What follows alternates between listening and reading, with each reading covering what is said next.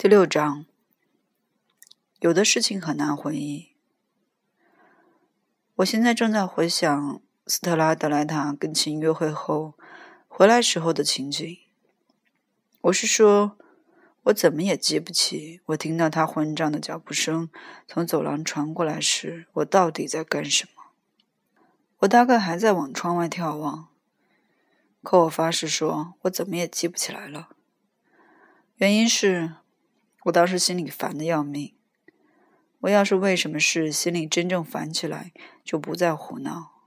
我心里一烦，甚至都得上厕所。只是我不肯动窝。我烦的甚至都不想动。我不愿随便动窝打断自己的烦恼。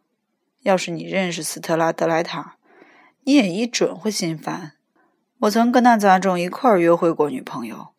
我知道我自己说的什么。他这人不知廉耻，他真是这样的人。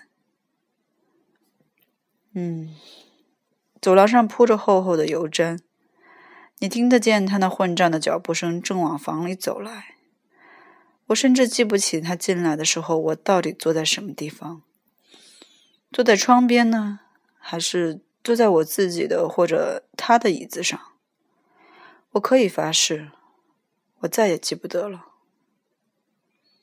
他进来的时候没事找茬，怪外面天气太冷。接着他说：“他妈的，这儿的人都去哪儿了？简直像个混账停尸场。”我甚至都没肯搭理他。谁叫他自己他妈的那么傻，都不知道这是星期六晚上，大伙儿不是外出度周末，就是睡觉或回家去了。所以我也不会急于告诉他。他开始脱衣服。关于琴的事，他一字没提，连吭都没吭一声。我也和他一样，我只是拿眼望着他。他呢，只是就我借给他穿狗齿花纹上衣的事，向我道了声谢。他把上衣搭在一个衣架上，放进了壁橱。后来他在解领带的时候，问我替他写了那篇混账作文没有。我对他说。就在他自己的混账床上，他走过去，一面解衬衣纽扣，一面看作文。他站在那儿，一边看，一边用手摩挲着自己光着的胸脯和肚皮，脸上露出一种极傻的神情。他老是在摩挲自己的肚皮和胸脯，他疯狂的爱着自己。突然，他说：“天哪，霍尔顿！”这写的是一只混账垒球手套呢？怎么了？我说，冷的像块冰。你说怎么了是什么意思？我不是跟你说过要他妈的写一个房间、一所房子什么的？你说要写一篇描写文章，要是写了一篇谈垒球手套的，他妈的有什么不一样？真他妈的！他气得要命，他这次是真生气了。你干的事情没一样对头。他看着我，怪不得要把你他妈的开除出去。他说，要你干的事他妈的没一样是好好照着干的。我说的是心里话，他妈的一样也没有。好吧，那就还给我好了。我说。我走过去，把作文从他的混账手里夺过来，撕得粉碎。你他妈的写那玩意儿干什么？他说。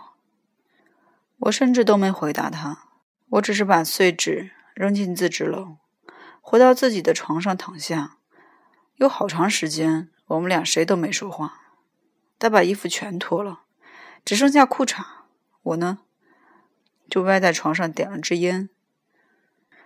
宿舍里本来不准吸烟，可等到夜深人静，大伙儿有的睡觉，有的外出，没人闻得到烟味的时候，你可以偷着吸。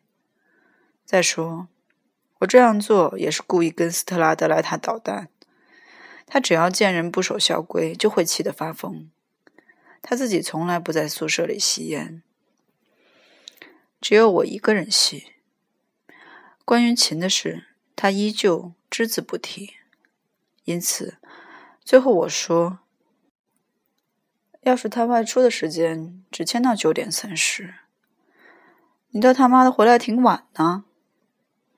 你让他回去的迟了。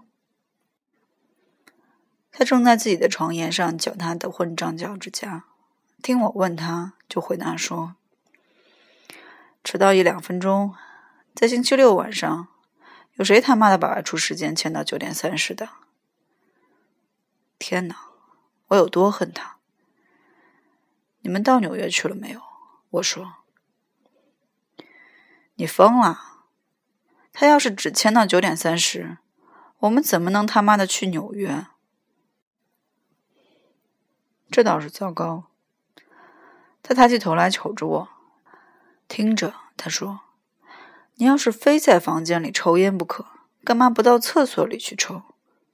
你或许他妈的就要滚出这个学校，我可要一直待到毕业了。”我没理睬他，我真的没有。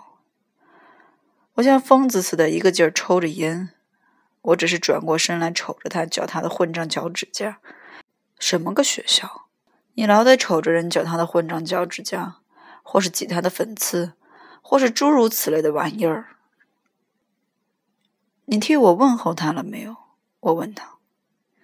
嗯，他问了才怪嘞，这杂种。他说了些什么？我说，你可曾问他下棋的时候，是不是还把所有的国王都留在后排？没有，我没问他。你他妈的以为我们整个晚上都在干什么？在下棋吗？我的天！我甚至没搭理他。天哪，我有多恨他！你们要是没上纽约，你带他上哪去了？过了一会儿，我问他说，说的时候禁不住声音直打颤。嘿，我心里真是不安的很。我只是感觉到有什么不对头的事情发生了。他已经绞完了他的混账脚趾甲，所以他从床上起身，光穿着他妈的裤衩，就他妈的兴致勃勃的跟我闹着玩起来。他走到我床边，伏在我身上，开始玩笑的拿拳头打我的肩膀。别闹了，我说。你们要是没上纽约，你带着他到底上哪儿了？哪儿也没去，我们就坐在他妈的汽车里面。他又玩笑的在我肩膀上轻轻的打了一拳。别闹了，我说，谁的汽车？埃德班吉的。埃德班吉是潘西的篮球教练。老斯特拉德莱塔在篮球队里打中锋，是他的得意弟子之一。所以，斯特拉德莱塔每次借汽车，埃德班吉总是借给他。学生们本来是不准借用教职人员的汽车的，可是所有那些搞体育的杂种，全都一个鼻孔出气。我就读的每个学校里，所有那些搞体育的杂种，都一个鼻孔出气。斯特拉德莱塔还一个劲儿的在我肩上练习拳击。他本来用手拿着牙刷，现在却把它叼在嘴里。你干了些什么了？我说，在安德班级的混账汽车里跟他干那事儿了。我的声音可真是抖得厉害。你说的什么话？要我用肥皂把你的嘴洗洗干净吗？到底干了没有？那可是职业性的秘密，老弟。底下情况我记得不太清楚了，我只知道我从床上起来，好像要到盥洗室去似的，可我突然打了他一拳，使尽了我全身的力气。这一拳本来想打在那把叼在他嘴里的牙刷上。好让那牙刷一家伙戳穿他的混账喉咙，可惜我打偏了，我没打中，只打在他半边脑袋上。我也许打得他有点疼，可并不疼得像我所希望的那么厉害。我本来也许可以打得他很疼，可是我是用右手打的，一点也使不上劲儿。嗯，我记得的下一件事，就是我已经躺到了混账地板上了。他满脸通红的坐在我的胸脯上，那就是说，他用他妈的两个膝盖压着我的胸脯，而他差不多有一吨重。他两手握住了我的手腕，所以我不能再挥拳打他。我真想一拳把他打死。他妈的，你这是怎么了？他不住地说，他的傻脸蛋越来越红。把你的臭膝盖打我的胸上拿掉！我对他说，我几乎是在大声吆喝。我的确是的。滚！打我身上滚开！你这个下流的杂种！可他没那么做，依旧使劲握住我的手腕。我就一个劲儿的骂他杂种什么的。这样约莫过了十个钟头。我甚至记不起我都骂了他些什么了。我说他大概自以为要跟谁干那事儿就可以干。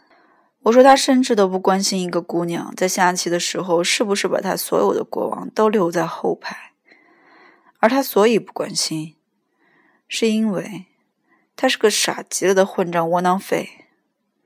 他最恨叫他窝囊废，所有的窝囊废都恨别人叫他们窝囊废。住嘴！